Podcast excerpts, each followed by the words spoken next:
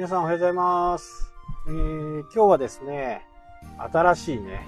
動物を飼おうと思ってね、その準備に明け暮れているところでございます。まあ今日ね、え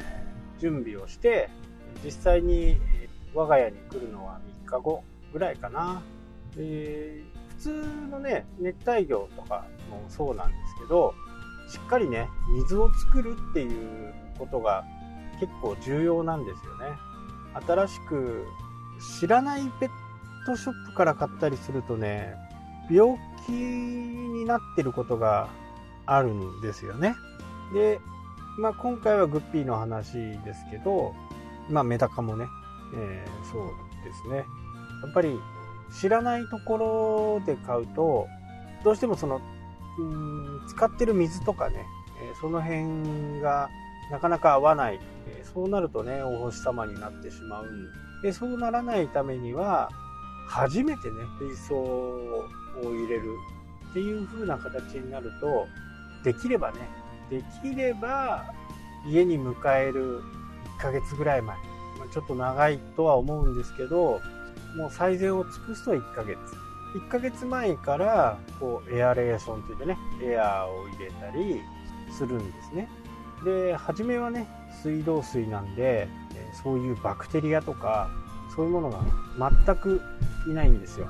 そうなると、買ってきたものがね、まあ、グッピーなり、メダカなりがね、メダカは結構強い。でまあ、グッピーも強いって言われるんですけど、やっぱり急激な水質の変化っていうのは良くないんですよね。で、普通の水道水から1ヶ月ぐらいエアレーションをしたり、草入れたり、砂利を入れたりすることで、徐々にね、バクテリアが発生してきる。で、そうなった時に、初めてね、迎え入れるということが一番いいんですよね。で、もうすでに飼っている、まあ、うちみたいなところだと、もうすでに飼っている水槽があるんで、その水槽の半分とは言わないけど、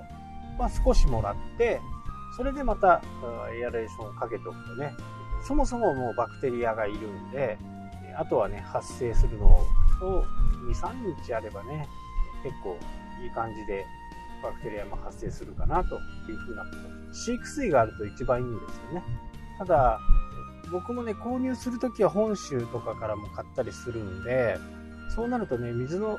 性質っていうのが全然違うんですよね。なので、うちの飼ってる水に合わせるために、本当にね、1日かけて水を少しずつ入れていく。今までいた送られてきた水とうちの水を少しずつ入れていってね、あの、点滴のようにして入れていくんですよね。あの、チューブをちょっと曲げて、洗濯バサミとかね、輪ゴムとか、そういうものできつくして、トントントントンって落ちるぐらい。もうちょっと遅い方がいいかな。トントンぐらいね。そうやって、プラケースの中で半日ぐらい過ごしてもらって、で、また様子を見て、で、調子がよく、予想であればね、水槽にという風なね、形で。まあ、本州からね、えー北海道にはいない原種とか、売ってるところが少ないとか、そういう風な形になると、やっぱり東京、まあ、ネットショップをよく使うんですけど、そういうところで買うと。で、やっぱりね、自分で選べないんで、もう見るからにね、ちょっと調子悪そうだなっていうのは、まずはね、塩分濃度を少し上げてあげ、塩分なんか通常入れないんですけど、少しね、海水ほど3%みたいな海水ほど入れちゃダメなんですけど、少しだけ塩、あの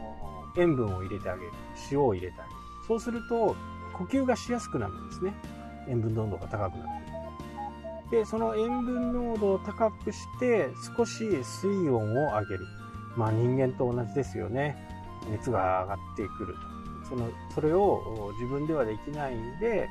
こちらがね、水温を上げてやる。12度のところを25度ぐらいにね、半日とか。それでも調子が悪いと、今度はね、薬のプールに1日ぐらい入ってもらう。まあ、投薬みたいな、投じみたいな。で、えー少しずつ調子が良くなって戻る、えー個体もあるし、そのままね、えーお星様になってしまう個体もある。なかなかね、えー、やっぱりこう違うところの水は合わない。札幌は平均的な pH なんですね。場所によってはね高い場所とか低い場所とかあるんでそれね水道局のウェブサイトに全部出てます。こっから出るのはだいたいこのくらい。でそれを僕自身は pH を測る機械で実際にどのくらいの pH なのかっていうものをね測ってエビちゃんの場合だとね酸性に向いてないとダメだとかアルカリに向いてないとダメな個体とかねいろいろあるんですよね。その個体によって。でもそれも少しずつね、えー、慣らしていくことによって普通はアルカリじゃないとダメだったものが酸性に少し振ってもね大丈夫なようになったりしてね。海の中にいる魚でも汽水って言ってこう川の水が流れてくるようなところ。川の水っていうのはプランクトンが豊富でねそういうところに魚って集まっていくんですけど汽水って言って塩分濃度が薄いところ、まあ、そこによく来る魚とか、えー、ヤマメとかはですね川で育ってそのまま川にいる個体もいるし海に行く個体もいるんですね。海アマ海アメとかって言うんですけどサクラマスなんかもね、えー、そうです。海の川で生まれて川で育たないで海にそうするとね鮭みたいなって帰ってくるという風なその個体個体によってもねいろんなこう育て方があるので長らく話してきましたけどね。亀を飼うね今。準備まあこの世の中騒がしいのがね開けたら Twitter でも見てください。可愛い亀ちゃんの映像でも撮ろうかなと思います。はいというわけでね今日はちょっと趣味の話をねまたさせていただきました。はいというわけでね今日はこの辺で終わりとなります。したっけ？